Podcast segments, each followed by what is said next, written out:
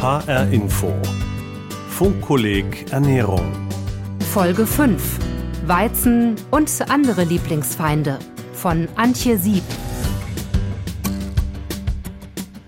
Ein eher unscheinbares flaches Gebäude am Rand des Städtchens Solms bei Wetzlar. Nur ein kleines Schild mit dem Wort Meisterei und der Geruch nach frisch gebackenem verraten die Bäckerei. Das Besondere, Brot, Brötchen und Kuchen hier sind garantiert glutenfrei. Im Jahr 2014 hat Bäckermeister Robert Mattheis den Betrieb gegründet. Dann haben wir einfach am Anfang das Brot in eine Tüte gesteckt und verschickt. So hat das angefangen. Irgendwie mit äh, zehn Paketen die Woche. Und jetzt sind es irgendwie 1000 im Monat. Heute beliefert Matthijs Reformhäuser und verkauft über einen eigenen Online-Shop.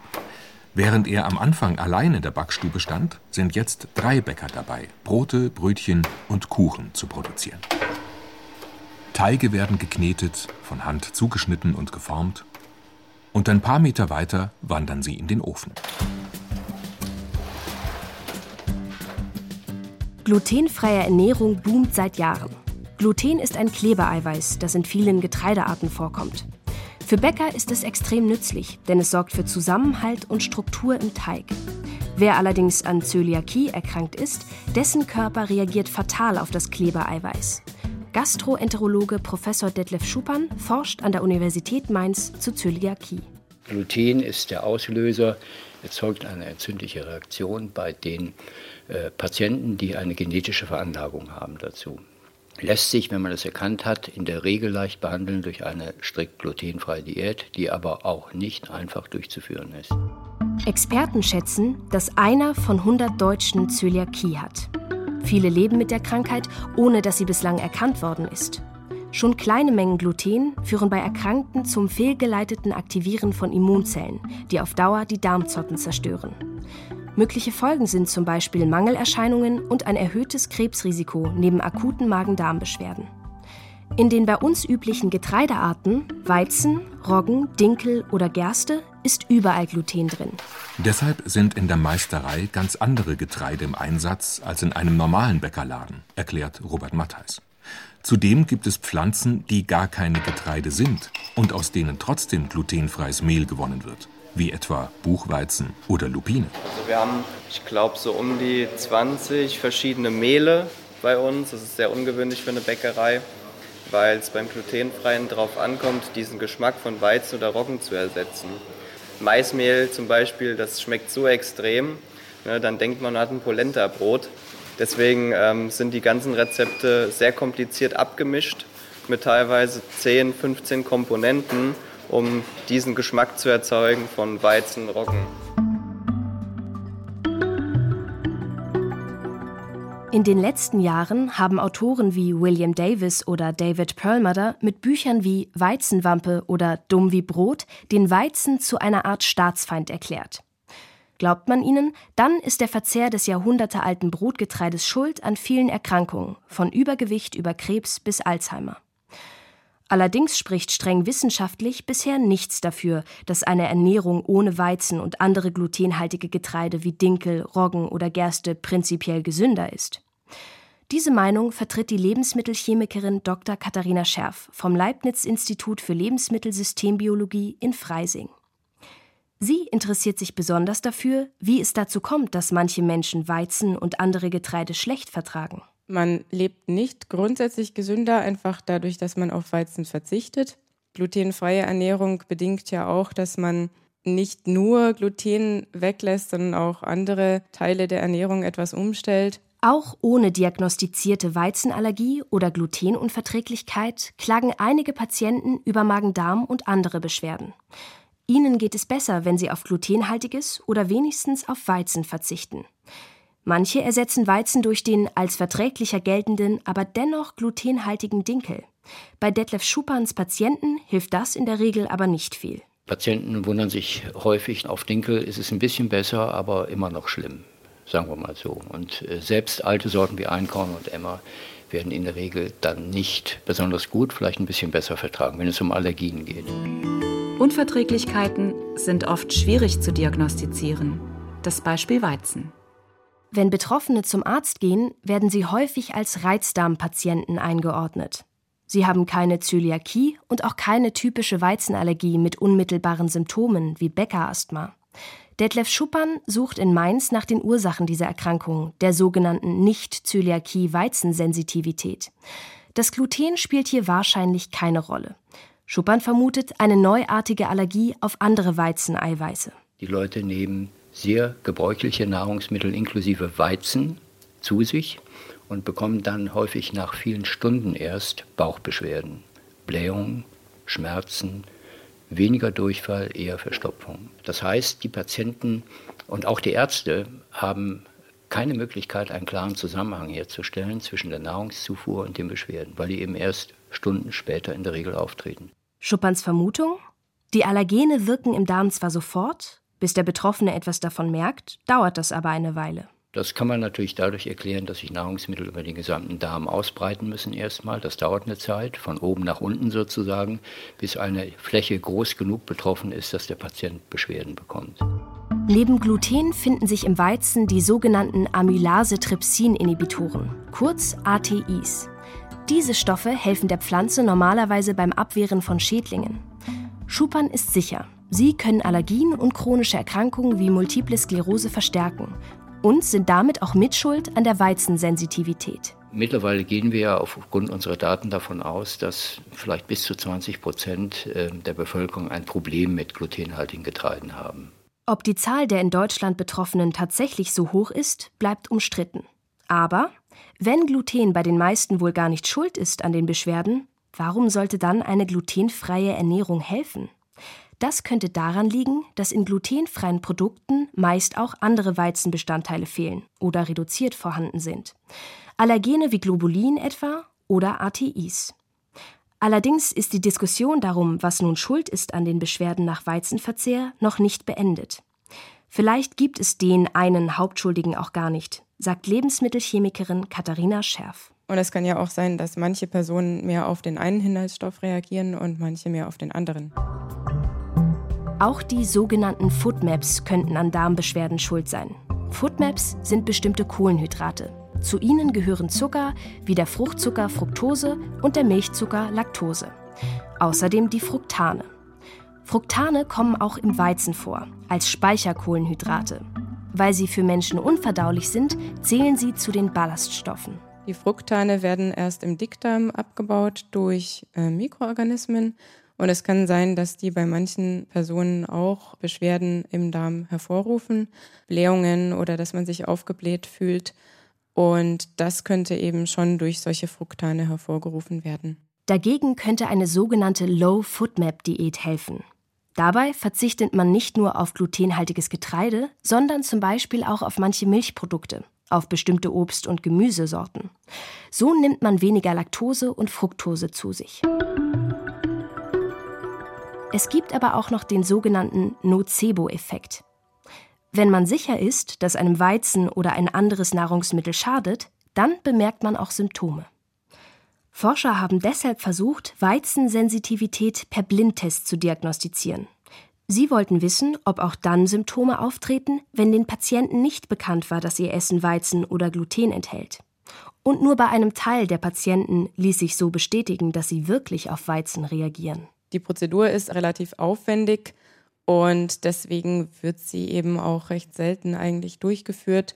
Unter anderem auch, weil viele Leute dann kein glutenhaltiges Produkt mehr zu sich nehmen möchten. Kaum weniger aufwendig ist eine andere Untersuchung. Schaut man mit einem Endoskop, einem langen Untersuchungsschlauch direkt in den Darm, kann man der Allergie gewissermaßen zusehen.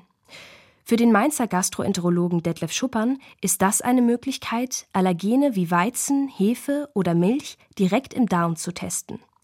Auch Dr. Rainer Ulrich von der Berliner Charité arbeitet mit dieser Methode.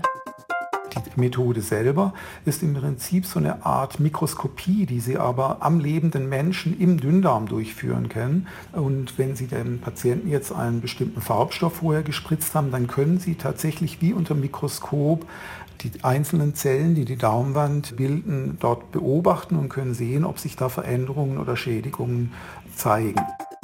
Dann spielt sich das wie in einem Video ab, dass dann plötzlich ein Schwall von äh, Flüssigkeit in den Darm kommt, aus der Darmschleimhaut, dass es da also ein Loch gibt und dass äh, die Schleimhaut schwillt. Das kann man quantitativ dann feststellen innerhalb weniger Minuten.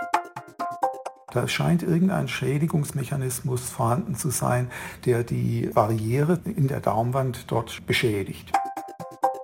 Zusammen mit Kollegen hat Detlef Schuppan die Därme von über 100 Reizdarmpatienten mit Allergenen aus Weizen, Hefe, Milch und Soja traktiert. Die weitaus meisten reagierten auf Weizen. Eine ähnliche Studie hat Dr. Rainer Ulrich an der Berliner Charité geleitet. Er wollte herausfinden, ob die teure und aufwendige Endoskopiemethode tatsächlich verlässlich vorhersagen kann, welchen Patienten es mit einer glutenfreien Diät besser gehen würde. Das hat allerdings nicht so ganz geklappt, sagt Ulrich. Es passt, das können wir schon sagen, bei uns jedenfalls sicherlich nicht hundertprozentig zusammen. Das heißt, wir haben Patienten, die in der Endoskopie auf Weizen reagiert haben, aber nicht auf die äh, Weizendiät angesprochen haben und umgekehrt Patienten, die in der Endoskopie äh, nicht auf Weizen reagiert haben, aber trotzdem ganz gut auf die weizenfreie Diät angesprochen haben. Also zu 100 Prozent passt es nicht zusammen. Detlef Schuppan und Rainer Ulrich kommen trotzdem erstmal zur gleichen Behandlungsempfehlung. Wer glaubt, dass seine Probleme auf Weizen oder Gluten zurückzuführen sind, der solle ruhig eine glutenfreie Diät ausprobieren, in der etwa auf den glutenfreien Reis zurückgegriffen wird. Allzu viel Schaden könne das nicht. Dann darf man halt nicht nur Reis essen, würde ich sagen. Ja die wirklich sehr lange Erfahrung mit der glutenfreien Diät bei den Zöliakie-Patienten, die äh, zeigt eigentlich, dass das nicht wirklich eine gefährliche Maßnahme ist. Andere Wissenschaftler sehen ein Risiko von Nährstoffmangel oder ungesunder Ernährung. Die Freisinger Forscherin Katharina Scherf erklärt am Beispiel von Weizenvollkornmehl, warum. Weizen, besonders Weizenvollkornmehl, hat auch sehr viele ernährungsphysiologisch positive Inhaltsstoffe, gerade Ballaststoffe, auch Vitamine und Mineralstoffe. Das heißt, wenn man auf Weizen verzichtet, muss man auch darauf acht geben, dass man keinen Mangel von Vitaminen oder Mineralstoffen bekommt, da viele glutenfreie Produkte sehr stark auf Stärke basiert sind und gerade auch Ballaststoffe fehlen. Glutenfrei essen sollte man also nur mit gutem Grund und besser erst nach ärztlicher Beratung. Denn einerseits macht es Sinn zu überprüfen, ob man nicht doch unter Zöliakie leidet, dann muss man nämlich besonders penibel auf glutenfreies Essen achten, und andererseits, nicht jeder, der glaubt, glutenfrei zu essen, tut das auch. Das zumindest ist Rainer Ulrichs Erfahrung. Wir haben einige Patienten erlebt, die tatsächlich gesagt haben, sie haben es schon mal ein bisschen glutenfrei probiert, aber wenn man da mal nachfragt, was sie dann gegessen haben, da kriegt man dann zum Teil abenteuerliche Antworten. Das ist dann so, dass sie äh, nur Vollkorn noch gegessen haben und dachten, sie ernähren sich dann glutenfrei. Da gibt es dann auch wirklich ganz falsche Informationen. Das ist also schon besser, wenn man das mal dann bei einer Ernährungsberatung erklärt bekommt und wenn es denn kleine Gefahren gibt, wie man die kleinen Gefahren auch vermeiden kann. Viele Menschen halten Dinkel für besser verträglich als Weizen. Dabei enthält er eigentlich genauso viel Gluten, Foodmaps und ATIs, erklärt Katharina Scherf. Man hört es sehr viel, dass Leute auf Dinkelprodukte nicht reagieren, beziehungsweise dass sie die gut vertragen und Weizenprodukte nicht. Die Gründe dafür sind etwas schwierig auszumachen, weil man, wenn man sich die Inhaltsstoffe der beiden Mehle anschaut, kaum Unterschiede findet. Einfach weil Dinkel und Weizen sehr nah miteinander verwandt sind. In der Meisterei bei Robert Mattheis in Solms werden weder Dinkel noch Emmer oder Einkorn verwendet. Bei uns darf kein Gluten in den Teig, noch nicht mal Spuren von Gluten, weil wir darauf spezialisiert sind, auch für Zöliakie-Erkrankte zu backen. Und wir backen mit Buchweizen, Reis, Mais, Teffmehl, das ist eine äthiopische Zwerghirse. Das Backen wird allerdings nicht leichter ohne Gluten. Denn als Klebereiweiß ist es für Bäcker enorm wichtig. Gluten ist halt so entscheidend für den Geschmack auch, weil das Gluten auch die komplette Wasseraufnahme macht beim Teig und ähm, dadurch die Textur, auch dieses fluffige im Mund, dieses äh, saftige, knatschige eben hergibt. Und da muss man schon ziemlich viele Tricks anwenden, ähm, dass es funktioniert. Und ich habe auch bestimmt in den fünf Jahren drei bis vier Jahre lang gebraucht, bis wir auf dem Stand waren, wo wir heute sind von der Qualität. Zöliakiekranke dürfen nach Möglichkeit nicht mal Spuren von Gluten zu sich nehmen. Wer hingegen eine atypische Allergie auf Weizen hat, bei dem ist es vielleicht anders, sagt Detlef Schuppan aus Mainz. Das ist im Moment noch eine Vermutung, dass wir sagen, es könnte sogar kontraproduktiv sein, wenn die Patienten jetzt komplett wie ein Zöliakie-Patient alle glutenhaltigen Produkte meiden, sondern dass sie vielleicht nicht ganz so strikt sind, wenn es ihnen dabei gut geht. Das sage ich den Patienten sogar, aber wir haben noch keine Studiendaten dazu. Aber es ist aufgrund dessen, was wir über die Immunologie des Darmes und auch der Schleimhäute wissen, ist, wäre es vernünftig. Schupans Theorie? Wer gar keinen Weizen isst, der nimmt seinem Immunsystem die Chance, wieder eine gewisse Toleranz gegenüber dem Getreide zu entwickeln. Manche Reizdarmpatienten werden ihre Probleme auch ganz spontan wieder los, erklärt Rainer Ulrich. Warum das so ist, weiß keiner so genau. Gibt es tatsächlich immer mehr Menschen, die keinen Weizen vertragen? Mattheis glutenfreie Bäckerei zumindest ist ordentlich gewachsen. Aus dem Ein-Mann-Betrieb vor fünf Jahren wurde eine Firma mit insgesamt zwölf Beschäftigten. Der Chef schätzt, dass die meisten seiner Kunden tatsächlich unter Zöliakie leiden. Er erzählt aber auch von ganz anderer Kundschaft. Dann kommt dazu, dass auch immer mehr Sportler auf glutenfreie Ernährung setzen und wir beliefern auch diverse Profisportler mit unseren Backwaren und ähm, Fußball-Bundesligisten. Manche erhoffen sich weniger Verdauungsprobleme, andere zum Beispiel bessere Leistungen. Das allerdings ist wissenschaftlich umstritten. Bekommen insgesamt aber tatsächlich mehr Menschen als früher Beschwerden, wenn sie bestimmtes Getreide essen? Schwer zu sagen. Auch Experten wie Katharina Scherf und Rainer Ulrich haben dazu unterschiedliche Ansichten. So einen richtigen Anstieg, würde ich sagen, kann man da objektiv nicht sehen. Es wird sicherlich sehr viel mehr darüber berichtet, würde ich, würde ich sagen. Es gibt auf jeden Fall Menschen, die mit Weizen und Co. Probleme haben, die wirklich an einer Weizenunverträglichkeit leiden. Allerdings muss man auch sagen, dass es einen deutlichen Trend gibt zu glutenfreier Ernährung von Leuten, die sich aus diversen anderen Gründen trotzdem gerne glutenfrei ernähren. Die eine Frage ist, ob es überhaupt mehr Betroffene gibt. Die zweite, wenn ja, woran könnte das liegen? Eine Theorie. Modernes Getreide enthält mehr Gluten, Foodmaps oder Amylase-Trypsin-Inhibitoren, kurz ATIs, als ältere Sorten, denn es wurde extra hochgezüchtet. Katharina Scherf hat alte Weizensorten wie Einkorn und Emma untersucht. Hier ist es so, dass der Glutengehalt sogar höher ist. Allerdings ist die Zusammensetzung des Glutens unterschiedlich. Wir haben auch Daten dazu, dass Einkorn beispielsweise praktisch keine oder nur ganz wenige Amylase-Trypsin-Inhibitoren enthält und daher könnte an der Geschichte, dass Einkorn verträglicher ist, durchaus etwas dran sein. Eine weitere Idee, die Brotherstellung hat sich geändert. Zum Beispiel die sogenannte Teigführung, die Reifezeit des Teigs. Ließen Bäcker ihre Teige früher stundenlang gehen, muss es in heutigen Brotfabriken schnell gehen. Dadurch verändern sich aber auch die Inhaltsstoffe der Brote. Wenn Sie eine schnelle Hefeteigführung machen, wird von den Inhaltsstoffen, die im Brot drin sind, nur ein kleiner Teil abgebaut, einfach weil die Hefe die verstoffwechselt, um selbst wachsen zu können. Nachdem das Ganze aber relativ schnell geht, hat die Hefe gar nicht viel Zeit, viele Inhaltsstoffe abzubauen und das Mehl wird nicht so stark verändert. Eine ausreichend lange Teigführung, zum Beispiel mit Sauerteig, reduziert im Brot sowohl Gluten als auch Foodmaps, sagt Katharina Scherf. Ob auch die ATIs weniger werden, ist noch unklar. Bisher gibt es allerdings nur wenige Studien, in denen solche Versuchsbrote testgegessen wurden.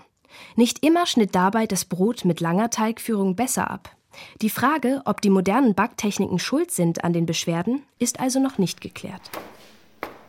In der Meisterei setzt Matthijs jedenfalls auf viel Handarbeit. Trotzdem kommt er nicht ohne Zusatzstoffe aus, die das Gluten ersetzen sollen. Wir müssen zum Beispiel ein Xanthan oder ein anderes Verdickungsmittel einsetzen, aber wir versuchen das so stark runter zu reduzieren, dass wir teilweise nur ein Verdickungsmittel drin haben und die Industrie fünf bis sechs reinmischt. Zöliakie-Patienten sind auf spezielle Produkte angewiesen. Für andere Weizenprobleme könnten Neuzüchtungen eine Lösung sein. Denn während Gluten wichtig ist zum Brotbacken, könnte man auf Allergene und ATIs im Weizen eigentlich verzichten, sagt Detlef Schupern. Da haben wir ja auch jetzt mittlerweile fünf Forschungsprojekte, auch mit Genforschern und mit Landwirten und mit Weizenforschern, um eben entsprechende Sorten herauszufinden, die Verträglichkeit zu verbessern. Andere Feinde im Essen. Laktose, Fructose und Histamine. Neben glutenfreiem hat sich auch laktosefreies zum Renner entwickelt. Dabei leiden in Deutschland im Gegensatz zu anderen Gegenden der Welt nur ca. 15 Prozent der Menschen an einer Laktoseintoleranz. In Südostasien etwa sind es über 90 Prozent. Die Laktoseintoleranz, die ja auch in aller Munde ist, ist eine nicht entzündliche Aufnahmestörung. Das heißt, die Patienten können die Laktose nicht richtig verstoffwechseln, die bleibt im Darm und führt da zu Vergärungsprozessen und damit zu eventuell Blähungen, Bauchschmerzen. Der Grund, so der Mainzer Immunologe Detlef Schupan, die Betroffenen haben zu wenig vom Enzym Laktase, das den Milchzucker aufspaltet. Die Laktose gelangt deshalb unverdaut in den Dickdarm. Dort wird sie von Bakterien verstoffwechselt. Dabei entstehen Gase, die die Beschwerden verursachen. Ob das Enzym Laktase knapp ist, lässt sich testen. Allerdings vertragen Betroffene auch dann sehr unterschiedliche Mengen des Milchzuckers, erklärt Rainer Ulrich von der Berliner Charité. Das ist auch sehr variabel. Einige Patienten, die können dann kein Joghurt essen und andere, die, wenn sie es nicht übertreiben, können sie sogar ein Glas Milch trinken oder sowas. Nicht alle Milchprodukte sind dabei problematisch. In Hartkäse oder Joghurt etwa ist der Milchzucker in der Regel abgebaut. Zusätzlich gibt es als laktosefrei gekennzeichnete Milchprodukte, in denen der Milchzucker schon gespalten vorliegt. Für die meisten Mitteleuropäer haben laktosefreie Produkte aber keinen Vorteil. Eher den Nachteil, dass sie teurer sind. Gekauft werden sie trotzdem. Und zwar auch von Menschen, die nicht unter Laktoseintoleranz leiden. Das ermittelte die Gesellschaft für Konsumforschung in einer Umfrage. In der Meisterei weiß der Chef, dass seine Kunden gern bis ins Detail wissen wollen, was in ihrem Essen drin ist. Wir kümmern uns ja äh, nicht nur um glutenfreie Ernährung, sondern auch diejenigen, die weitere Allergien zum Beispiel haben. Das kann zum Beispiel Hefe sein. Also wir machen viele hefefreie Brote. Dann setzen wir natürlich auch so wenig Ei etc. wie möglich ein, so wenig äh, Milchprodukte wie möglich, dass wirklich diejenigen, die auch zusätzliche Allergien haben, bei uns fündig werden. Fructose ist ein weiteres Schlagwort, das man häufig hört. Fructoseintoleranz, die erbliche Erkrankung, bei der Fructose nicht verstoffwechselt werden kann, ist aber sehr selten. In Deutschland gibt es nur ein paar tausend Betroffene. Die müssen dann nicht nur auf Obst, sondern auf fast alles Süße verzichten, weil sonst Leber- und Nierenschäden entstehen können. Auch normaler Haushaltszucker besteht zur Hälfte aus Fructose. Deutlich häufiger ist die im Vergleich harmlosere Fructose-Malabsorption. Bei ihr kann der Zucker nur vermindert im Dünndarm aufgenommen werden und gelangt in den Dickdarm. Dort vergärt er und verursacht vorübergehend Beschwerden. Sehr viel Fructose auf einmal verträgt allerdings kaum jemand ohne Darmbeschwerden, sagt Rainer Ulrich. Es gibt das Phänomen, was wir wahrscheinlich alle kennen, äh, man, wenn man genügend äh, Birnen zum Beispiel oder sowas isst, dann fängt es auch irgendwann mal im Darm an zu krummeln, was einfach an den Zuckern liegt, die wir da zu uns nehmen. Dann ist das Fructose-Transportsystem im Darm nicht gestört, sondern nur überlastet. Wenn schon bei kleineren Mengen Probleme auftreten, muss man in der Regel individuell testen, wie viel Fructose man auf einmal verträgt. Bei der Histaminintoleranz ist es wiederum so, dass die Patienten Histamine, wie sie in Rotwein, Käse oder anderen Lebensmitteln reichlich vorhanden sind, nicht ausreichend abbauen können. Da Histamine auch bei einer Allergie vom Körper selbst freigesetzt werden, ähneln die Symptome einer Histaminintoleranz denen von Allergien. Und sie sind nicht auf den Magen-Darm-Trakt beschränkt. Auch Alkohol und Medikamente können den Abbau von Histaminen beeinträchtigen oder aber fördern, dass Histamine freigesetzt werden. Betroffene müssen also auf deutlich mehr als die Ernährung achten. Wie viele Menschen nun tatsächlich unter Nahrungsmittelunverträglichkeiten leiden, das ist schwer zu sagen. Auch ob es wirklich mehr werden. Denn oft sind die Diagnosen schwierig. Außerdem diagnostiziert sich ein Teil der Betroffenen selbst. Schätzungen gehen davon aus, dass bis zu 6% aller Menschen eine der verschiedenen Nahrungsmittelintoleranzen haben. Rund zehnmal mehr denken, sie hätten eine.